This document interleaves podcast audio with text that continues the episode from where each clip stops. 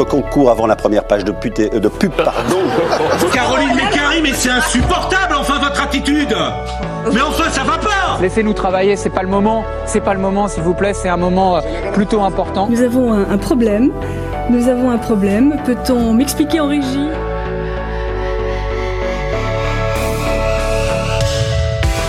Bonjour à toutes et à tous, il est 10h36 et vous êtes sur la dernière émission de Delta Info, l'émission d'information et d'actualité sur Delta FM 90.2.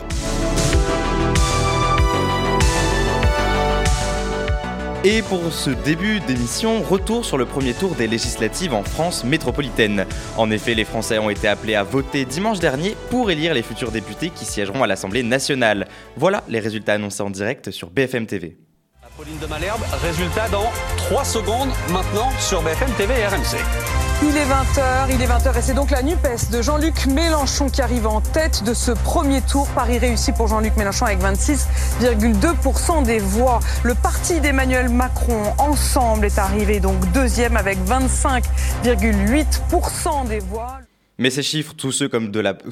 Mais ces chiffres, tout comme ceux de la présidentielle, pardon, changent au cours de la nuit, puisqu'à 20h, tous les votes ne sont pas comptabilisés. Selon les derniers chiffres du ministère de l'Intérieur, c'est le parti Ensemble, le parti du gouvernement en place, et NUPES, Nouvelle Union Populaire Écologique et Sociale, qui sont tous deux premiers, avec 25,7% des votes. Le Rassemblement National les suit avec 18,7%, les Républicains ont quant à eux 10,4%, le Parti Reconquête est à 4,2%, l'Union des démocrates et indépendants est à 0,9%, et le total des autres partis à 14,4%.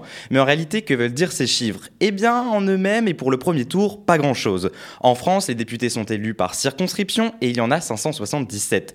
Et voilà donc pourquoi il y a autant de candidats. Pour être élu dans sa circonscription, deux possibilités. La première, vous êtes directement qualifié si vous avez récolté plus de 50% des suffrages et si au moins 25% du nombre d'électeurs inscrits ont voté. La deuxième étant le deuxième tour qui permet de départager les deux premiers candidats si aucun n'a atteint les 50%, les 50 au premier tour.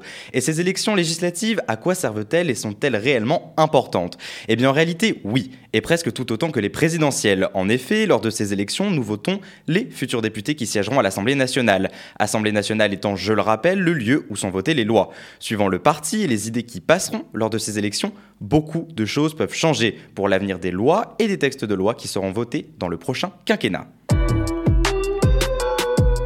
Mais vous avez dû l'entendre, le réel gagnant de cette élection, c'est l'abstention. Selon les chiffres de Brut, pour les législatives en 2002, l'abstention s'était fixée à 49,5%. En 2007, 50,7%. En 2012, 51,7%.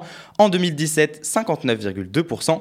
Et pour cette année 2022, l'abstention bat encore un record, s'élevant à 60,6%. Un taux d'abstention qui fait peur et qui amène pour certains à une fragilisation totale de notre démocratie. C'est Laura, lycéenne, qui a été interpellée par le chef de l'État, qui a interpellé pardon, le chef de l'État jeudi dernier concernant son gouvernement, son pris par le Parisien.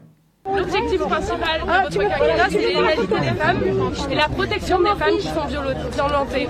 En attendant, vous mettez à la tête de l'État des hommes qui sont accusés de viol et de violence pour les femmes. Pourquoi? L'égalité permet. ouais, J'étais là en train d'en parler. Ben ouais, ouais, monsieur, répondez-moi. Touchez-moi. Ben oui, mais Je l'ai accompagné et je continuerai de l'accompagner et de la protéger. Oui, mais En monsieur, même il est temps, pour- accusé. Non, Pourquoi En même temps, pour fonctionner en société. Oui, c'est ça. Égalité père-mère. Monsieur, Monsieur le Président, monsieur, égalité père-mère. Suite à cette interpellation, c'est lors de son cours d'espagnol que Laura est appelée par sa directrice pour voir les gendarmes du Tarn. Certains se sont offusqués de cette intervention, jugée comme n'étant pas le rôle de cette institution. Si la gendarmerie s'est défendue sur Facebook et Twitter en écrivant, je cite, Notre action visait simplement à prendre en compte cette personne qui s'était présentée comme une victime, pour lui proposer de recueillir une éventuelle plainte, ou à défaut, pour lui proposer une aide, un accompagnement ou un relais pour rencontrer les associations locales pour lui porter assistance. Eh bien, la lycéenne, elle, donne une toute autre version aux Parisiens, en témoignant que la discussion avec les gendarmes a vite tourné sur l'affaire de son interpellation envers le président de la République.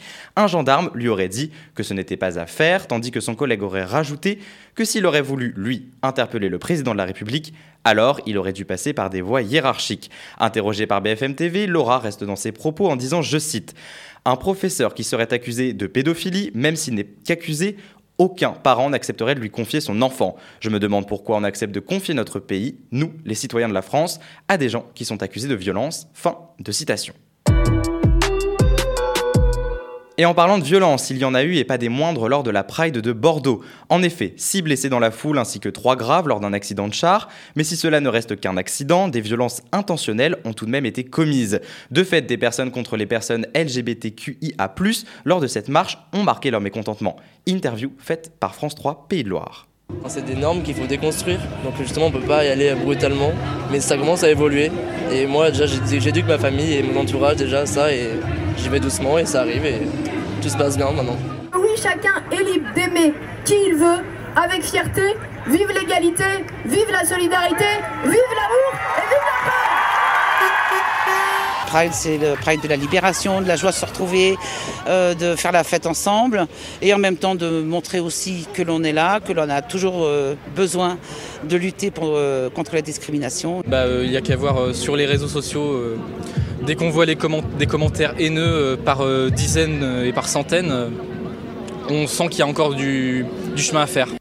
Munis de banderoles où l'on pouvait lire Protégeons les enfants, stop folie LGBT, des personnes ont tenté de marquer leur désaccord avec la foule en lançant des projectiles, en utilisant de l'acide ou bien en faisant des saluts néo-nazis.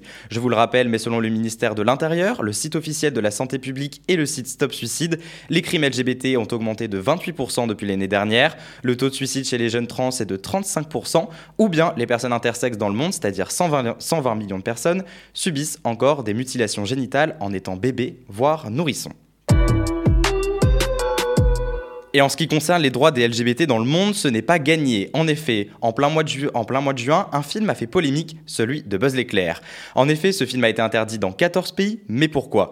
Eh bien parce que pour la première fois, l'agence Pixar a décidé d'intégrer une scène de baiser entre deux personnes du même sexe. C'est aux Émirats arabes unis et en Arabie saoudite, pardon, par exemple, que ce film ne sera pas projeté. Si la même polémique avait déjà eu lieu et que Disney avait retiré cette scène dans le montage pour la réintégrer suite à la pression de membres de l'équipe, Buzz l'éclair s'ajoute à la longue liste des films et séries censurés pour cette cause. Et maintenant, une nouvelle qui va faire de la peine aux plus mélancoliques d'entre vous. C'est hier que la fin d'Internet Explorer a sonné. En effet, ce moteur de recherche apparu le 16 août 1995 a été désactivé et les utilisateurs ont été redirigés automatiquement vers Microsoft Edge. Voici une archive de l'INA où des journalistes ont demandé aux passants ce qu'était Internet en 1996. Internet, alors je sais pas. Système informatique de communication, c'est les nouveaux autoroutes de l'information. Voilà. Vous voyez, il est intelligent, mon copain. c'est des boîtes à terribles La publicité C'est un programme qui permet de savoir, de savoir un peu tout. Internet, c'est le nettoyage. Internet? Ah bah je sais pas ce que ça veut dire. Inter quoi C'est comme un énorme Minitel où on peut avoir une source d'information immense avec euh, tous les pays. Euh. Internet Ben. Euh,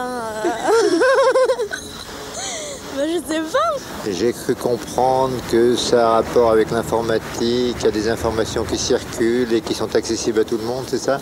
Et qu'il faut un ordinateur pour cela, non? La fin de 26 ans d'existence donc pour Internet Explorer. Et pour finir ce journal, vous l'avez sûrement ressenti chez vous, mais les températures sont en hausse depuis quelques jours. Si le mois de mai s'est enregistré comme le mois le plus sec depuis très longtemps en France, le mois de juin semble continuer à inquiéter les scientifiques ainsi que la population. Interview en France et dans le monde par le RTBF. Au regard de la végétation et de l'état de la végétation, on peut dire qu'on a un mois, un mois et demi d'avance sur, sur des saisons classiques. Bon, euh, c'est les conditions météo qui, dictent euh, la suite des événements. Ah, mais vachement chaud, hein. très chaud. Je suis sudin, mais en parlant de l'âge, je crains beaucoup la chaleur. Et ventilateur, maison, vous les fermez. C'est tout. Cet après-midi, je me mets sous les abris, chez moi. Pas encore à la cave, mais presque.